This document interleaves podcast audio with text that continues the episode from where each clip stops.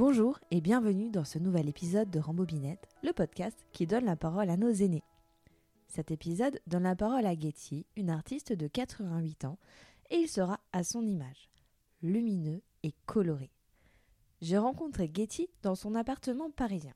Ce qui m'a frappé, c'est la blancheur des lieux. Tout est blanc, les murs, le sol, les meubles, tout. Tout est blanc, sauf Getty, l'artiste, la touche de couleur orangée jusqu'au bout de ses cheveux courts.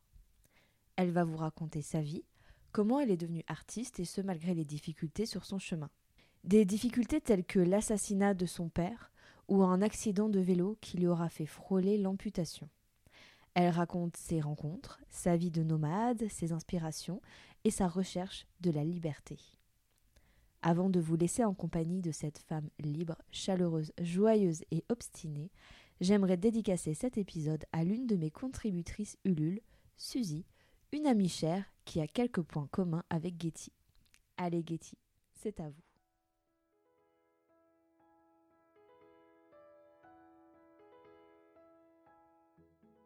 Merci de me recevoir chez vous.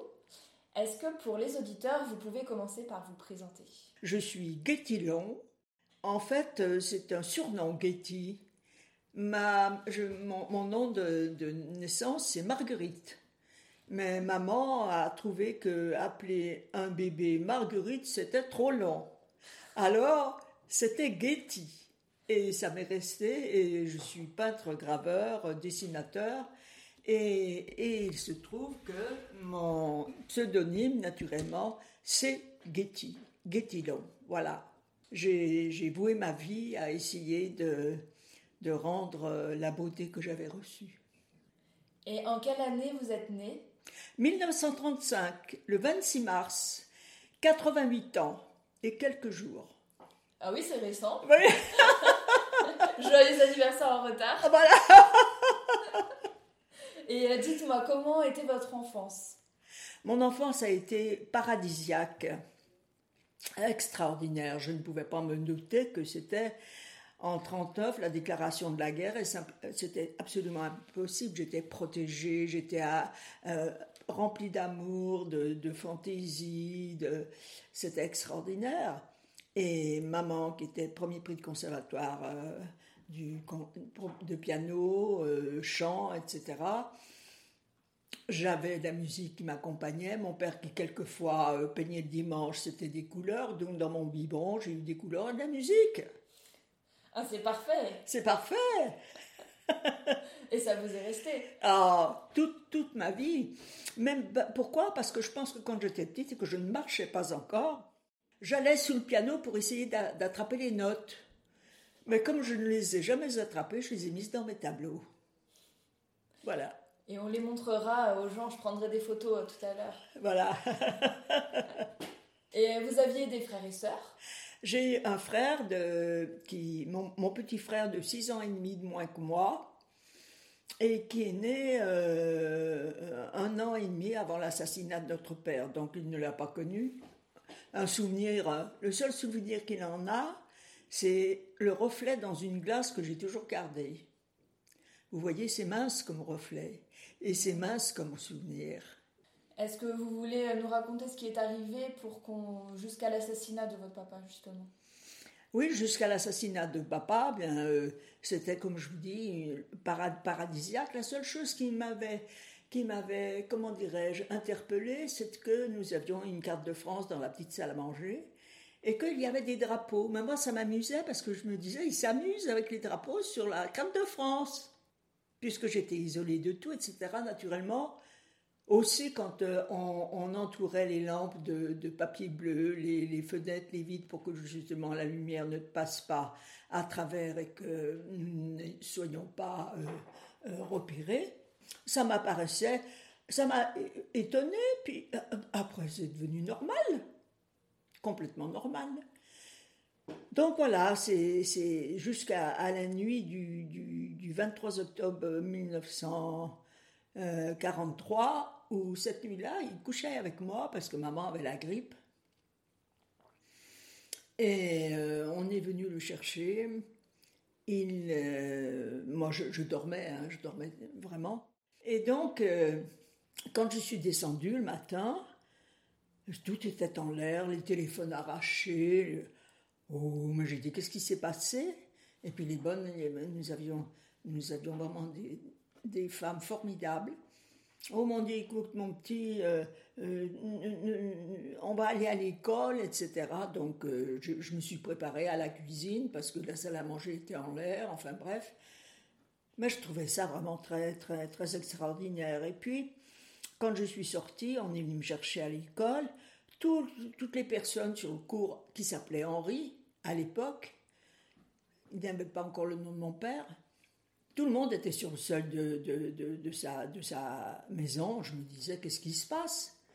Et puis quand je suis arrivée, euh, maman, euh, vraiment, euh, je ne l'ai pas reconnue, quoi. Je l'ai pas reconnue. Et c'était vraiment quelque chose de... Je sais pas, vous voyez, vous, vous êtes dans un beau paysage, vous marchez tranquillement, d'un seul coup, la terre souffre et vous êtes englouti. C'est un peu ça que j'ai vécu. Donc euh, c'est évident que les ténèbres me sont apparues et, la noirceur de l'humanité, même si euh, j'ai surtout pris conscience que je ne reverrai plus mon père, euh, quand il y a eu des manifestations en, son honneur. Et il y avait des discours, des discours, des discours. Et je me disais, mais à quoi ça sert tous ces discours? Ça me rend pas mon père, quoi. C'était vraiment, c'est là où je me suis dit, mais qu'est-ce que, ça veut dire parler? Qu'est-ce que ça signifie? Donc euh, voilà, je pense que à l'âge de 8 ans, d'un seul coup, je suis devenue adulte. Et comme je suis née rebelle, je suis née indépendante, donc effectivement, euh, l'école, euh, ce que j'ai préféré à l'école, c'était les récréations. Donc, euh, effectivement, euh, c'était pas exactement ce qui convenait, quoi. Alors que j'étais très curieuse, mon père recevait les illustrations, et qui était une revue absolument magnifique. Et j'ai appris à lire sur, des textes de Van Gogh, sur des poésies de Rembrandt, etc., de, de euh, Rimbaud, etc. Bien que je ne savais pas ce que ça voulait dire en approfondissant au cours de ma vie, j'ai eu l'occasion de, d'entrer en, intimité, mais c'est pour vous dire que ce, qu'on m'apprenait à l'école, c'était vraiment, en blouse grise, etc. Et comme naturellement, sur les recommandations de la directrice de l'école qui était des amis de la famille, me conseille maman de me mettre en pension. Donc, je perds mon, père en octobre. Mhm. Et au printemps, je perds ma mère et je rentre en, je rentre en pension.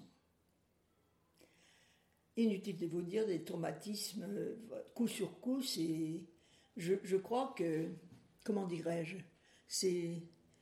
C'est que j'ai été conçu un fruit de l'amour, et vraiment. Euh, avec une, une, telle puissance que ces étapes-là, j'ai pu les franchir. Et que néanmoins, euh, je me suis mise à, tousser, etc., à tel point que euh, la directrice euh, a appelé maman. C'était, c'était tellement dur, c'était, c'était encore... il y avait des tickets.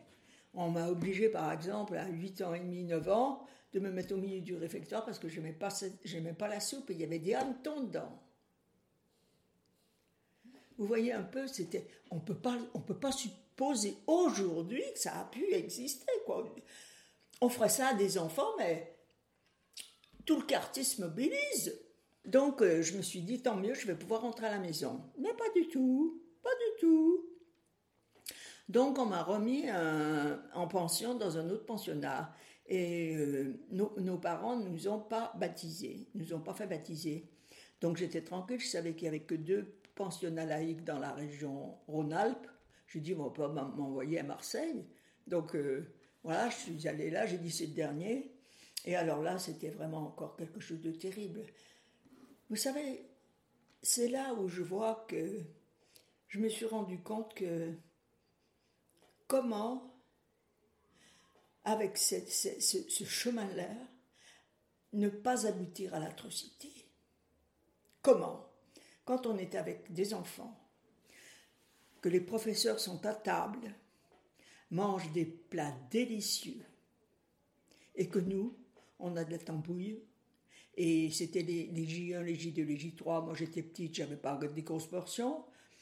Après les repas, j'allais dans les poubelles pour ramasser le pain jeté par les professeurs, parce que j'avais faim. Comment, voyez-vous, comment ne pas penser que ce chemin-là mène inéluctablement à l'assassinat, à la mitraille de l'autre, parce qu'on ne le reconnaît pas. On ne pense qu'à son nombril. Et donc, euh, effectivement, dans ce cas-là, l'autre, euh, ben, s'il vous gêne, euh, pourquoi pas ne pas l'exterminer Donc, euh, quand je suis rentrée à la maison, c'était un, pensionnat dirigé ben, par, la ville de Villeurbanne. Et il y avait beaucoup d'ouvriers, etc. Quand je suis rentrée à la maison, je ne parlais qu'argot. Maman ne comprenait plus va enlever cette petite-là, c'est pas possible, etc. Alors j'étais très heureuse de pouvoir euh, rentrer à la maison, mais toujours pas, toujours pas, toujours pas. Ah. Donc, euh, à ce moment-là, on m'a fait baptiser. Je suis rentrée chez les Sœurs Saint-Charles à Tassin-la-Demi-Lune. Et donc, euh, je rentre à 4 heures, etc. la chapelle, bon, pourquoi pas arrive mon tour pour dire le jour salut Marie, mais je ne pouvais pas l'inventer, je ne le savais pas. Donc, euh, les filles m'ont mise en quarantaine. Qu'est-ce que je venais faire là, quoi? Véritablement, c'est pas possible, elle ne fait pas partie de, de, des humains, enfin. Qu'est-ce que c'est ça? Bref. Donc, euh, quand j'ai vu ça, ça m'a intéressé de voir que Dieu était si si bon, était si... Euh, on pouvait même le manger, c'était quelque chose avec l'Eucharistie. Oh, moi je me suis dit, c'est un, repas merveilleux. Et donc je me suis dit, mais qu'est-ce que ça veut dire tout ça? Vraiment? Me mettre en quarantaine et rebolote Moi, c'était pas la, soupe ce soir-là, mais c'était la purée de, de pois cassés. Ah, j'avais horreur de ça. À nouveau au milieu du réfectoire. Et toujours les sœurs sur une estrade ou les professeurs en bout de table avec des bons petits plats. Qu'on soit baptisé ou pas, le même schéma chez les dirigeants elles-mêmes. À moi la bonne soupe. Même pas s'il en reste pour les autres. Alors je me suis dit, tout ça, ça arrive de quelque part, quoi. Alors je me suis mise à chercher. Et puis j'ai à ce moment-là, j'ai lu, euh, j'ai lu Saint Jean de la Croix, j'ai lu tous les, mystiques, et, là vraiment, j'ai pensé que c'était vraiment que la religion était vraiment une dégradation de la spiritualité. C'était vraiment quelque chose euh, qui était mise euh, aux, dimensions des humains, avec cet accablement du péché. Mais dis donc, mais, mais sans blague, on est et on est déjà, on est déjà chargé de choses qu'on n'a pas faites. Qu'est-ce que ça veut dire ce bidule? Donc euh, voilà, tout ça, ça m'a donné des, des sujets de réflexion très profonds. Et après, quand j'ai été baptisée, alors là, j'étais la reine du pensionnat. Tout le monde était à mes genoux, mais je me suis dit, mais qu'est-ce que ça veut dire? J'étais tout aussi étonnée, quoi absolument tout aussi étonné. Et naturellement, euh, je, je, je, pensais que euh, c'était étudier dans ces, dans ces conditions-là, c'était pas possible, quoi. J'avais j'avais mes, mes, mes seins qui me, qui me nourrissaient, c'était magnifique Et puis après, la poésie et la peinture que je n'ai jamais cessé de pratiquer, le dessin, et tout ça, ça a été vraiment... Et je me souviens, quand euh, l'été, euh, le dortoir euh, était fermé, mais en bas, il y avait des petites lucarnes. Et à travers cette lucarne, je voyais des arbres. Et je me disais, c'est là qu'est la liberté. Elle est là. Mais pour y aller, attention, il a fallu, il a fallu, il a fallu sérieusement euh, le vouloir. Donc après, j'ai dit, je veux, je veux rentrer aux beaux-arts. Maman m'a dit, c'est pas un métier. Et bien qu'elle était artiste, mais justement, elle a eu sa vocation complètement euh, détournée par le fait que ses parents n'ont pas voulu qu'elle exerce, alors qu'elle avait une voix exceptionnelle. Mais bon, elle, s'est mariée, elle a fait des enfants, et puis c'est tout. On ne discute pas. Mais moi, on discute avec moi. Et si on ne discute pas, je fais ce que je veux, quoi. Donc, euh, donc euh, il se trouve que l'école, euh, pour, entrer, faire, du dessin, c'était mitigé. On m'a dit, tu vas rentrer à la Martinière. C'était par les beaux-arts. Hein. Dieu merci, j'ai pris la typhoïde. Ah bah, c'est rare qu'on en soit content. ça m'a éloigné de tout ça, Dieu merci. Et donc, euh, mais c'était, c'était pas toujours évident. Hein. Donc, quand j'ai, repris Force et Vigueur, il a fallu, euh, j'avais 19 ans, 18 ans, quelque chose comme ça. Eh bien, il a fallu penser à gagner ma vie. Il fallait que je gagne ma vie. Alors, maman m'a mis, mis, au cours, au cours roux, et j'ai appris le secrétariat. Mhm. Et puis, quand est venu le CRP, j'ai passé le CRP. J'étais, enfin, j'étais dans la salle où on passait le CRP. Et puis, je regardais tout le monde autour de moi. Je me dis, mais, mais c'est pas possible. Je ne vais pas faire ça toute ma vie. Je me suis levée et je suis partie. En plein milieu de l'examen En plein milieu de l'examen. Il faut avoir une sacrée dose de, courage et euh, de volonté. Voilà. Ah oui. Donc, euh, je suis partie, bye bye. Et puis, euh, quand je suis rentrée, je vous dis pas, pas possible, tu n'arriveras jamais à rien, etc. en tous les cas, j'ai dit, j'arriverai pas à ce que vous voulez que j'arrive, ça c'est sûr. Je, nous avions des amis, euh, Madame, Gilles, Madame Giscard, Gilles Carr, qui travaillait au ministère des Anciens Combattants, assistante sociale. Oh, elle a dit, je vais trouver une place à Guity, et puis là, elle pourra gravir les échelons, et elle se, elle se fera une situation. Bon, je rentre au ministère des Anciens Combattants, taper les dossiers de la guerre de 14, tout ça. Et moi, j'ai toujours été, mon père m'a appris toujours à me dépasser. Mhm. Euh, j'étais une, une sportive accomplie, une acrobate accomplie. J'étais au moins propriétaire de mon corps. Et j'en avais tellement marre de taper ça que pour me détendre, je fais les pieds au mur dans le bureau. Ça veut dire quoi?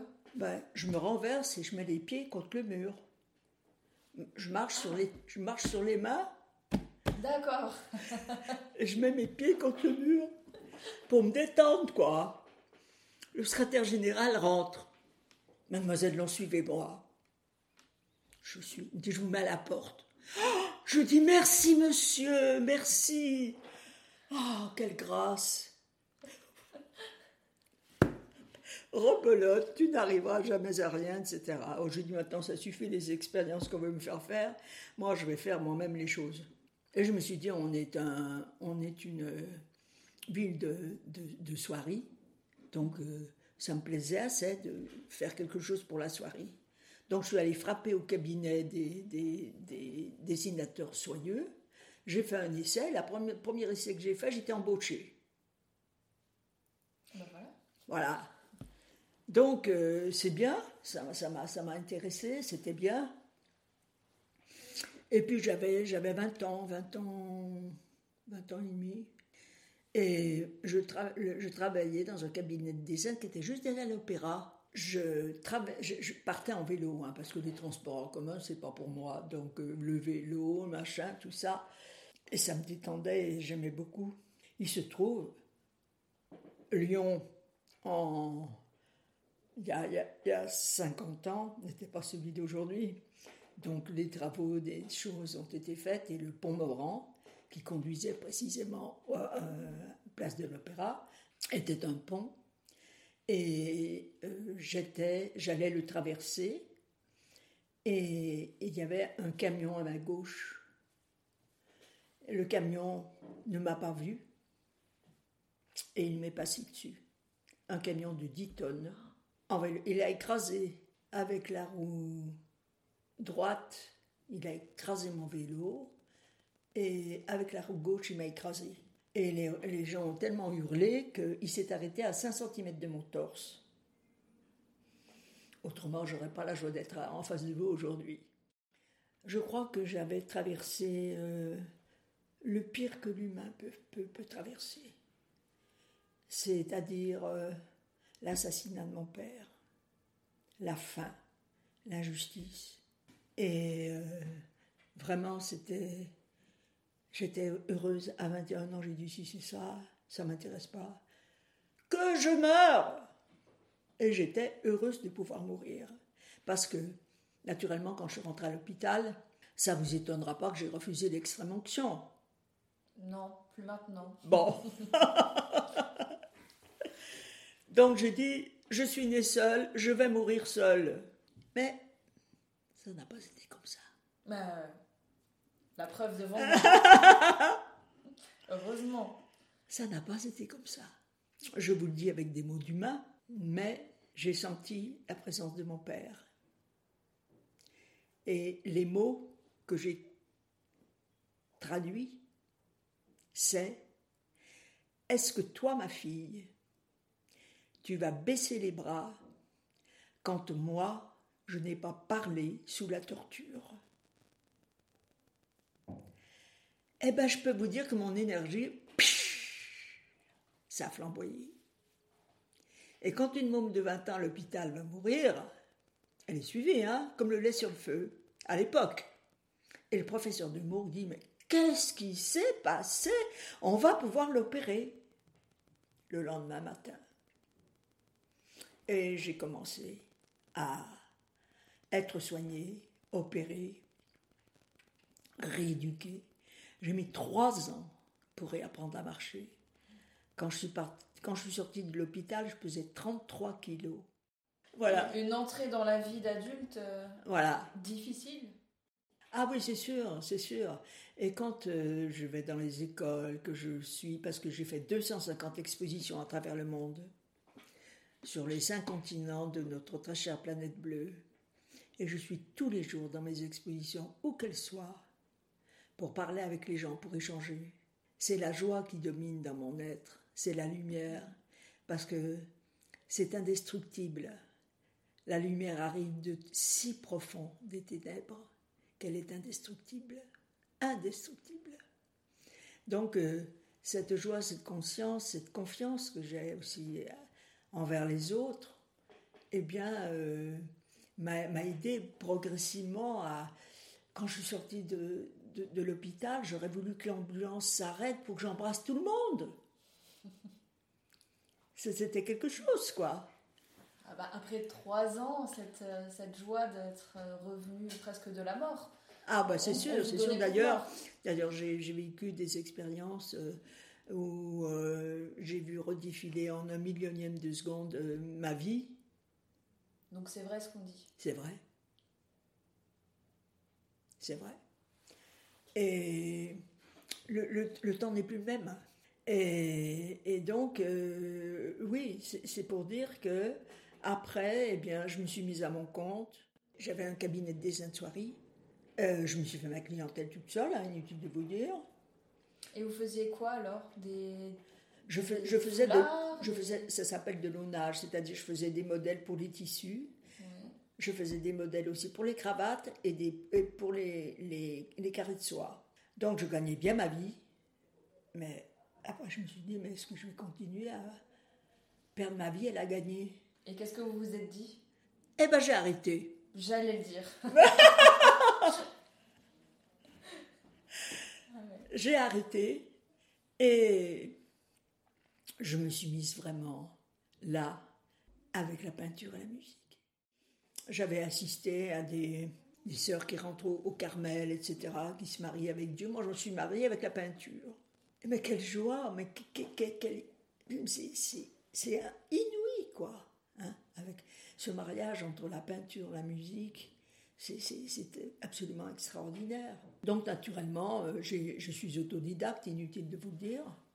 Vous avez finalement pas pu faire les beaux-arts Ah non, mais j'ai fait mes beaux-arts toute seule.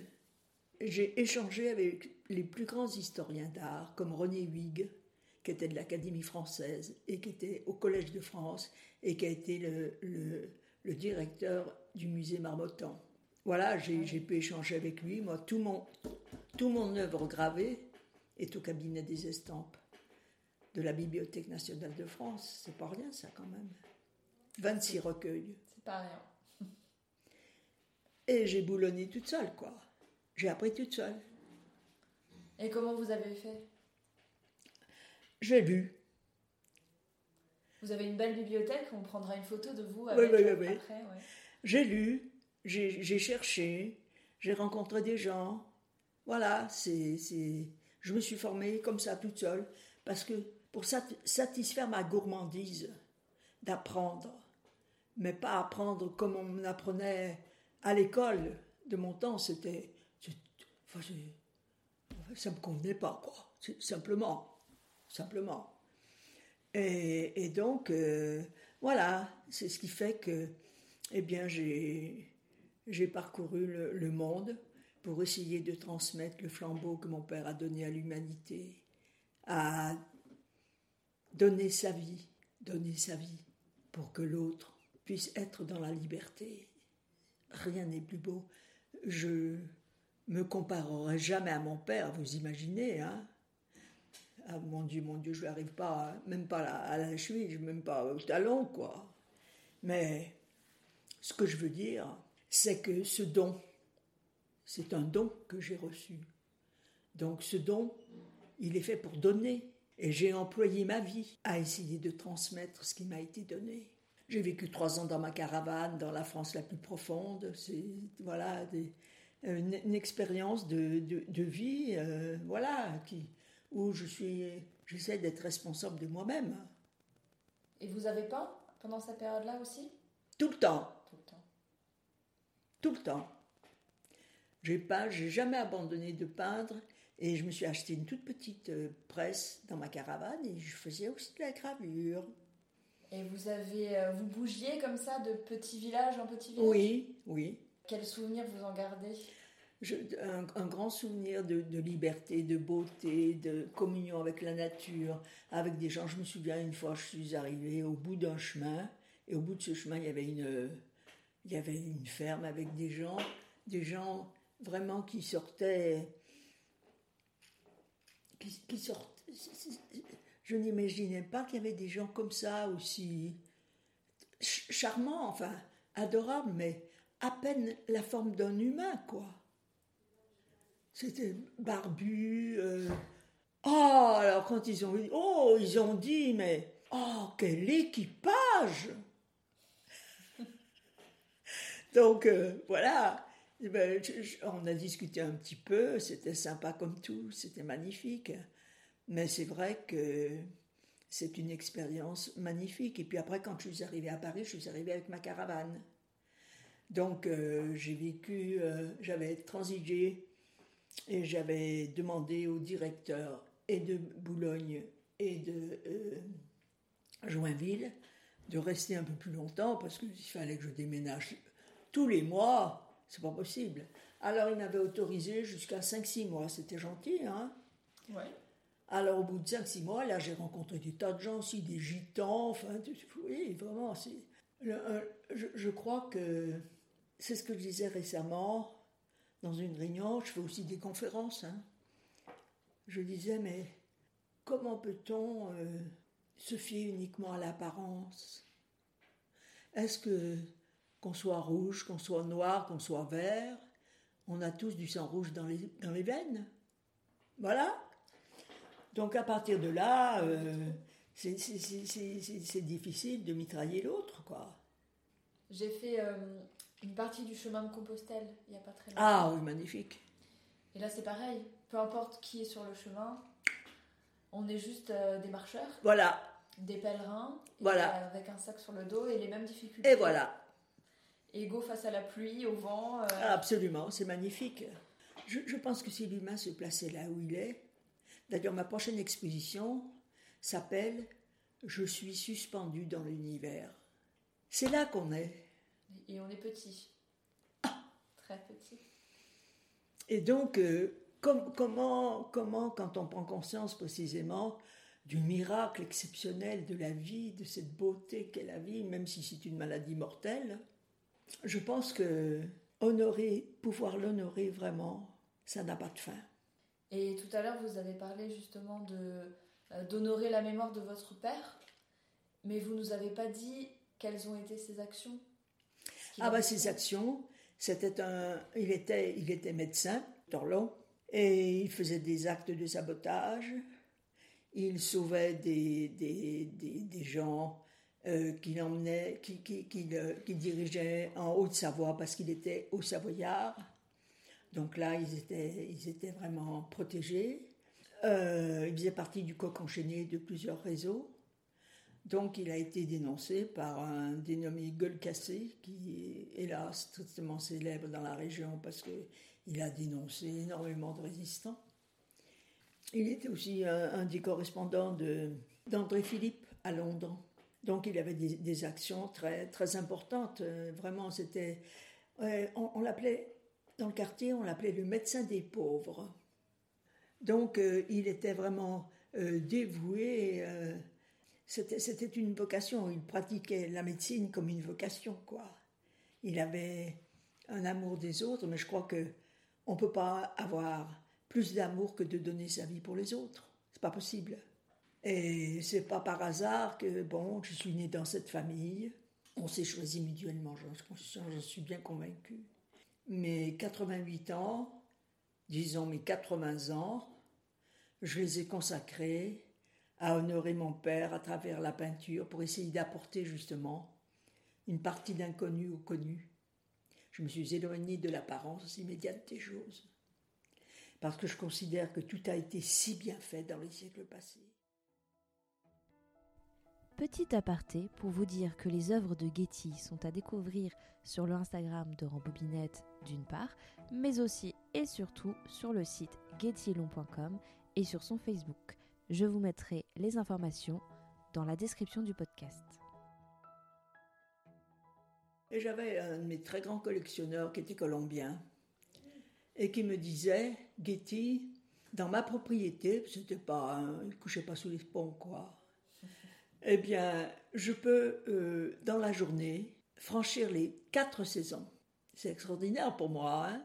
et puis euh, je devais aller, et il est mort hélas parce qu'il avait une chapelle dans sa propriété. Et comme euh, j'ai fait le chemin de croix de la chapelle de Bonan à Lyon, et il voulait que, je fasse un, chemin de croix chez lui. Et il m'a invité à Rome dans une suite magnifique où je suis restée deux mois pour présenter mon chemin de croix. Et j'avais, j'essaie toujours d'honorer les gens qui m'accueillent.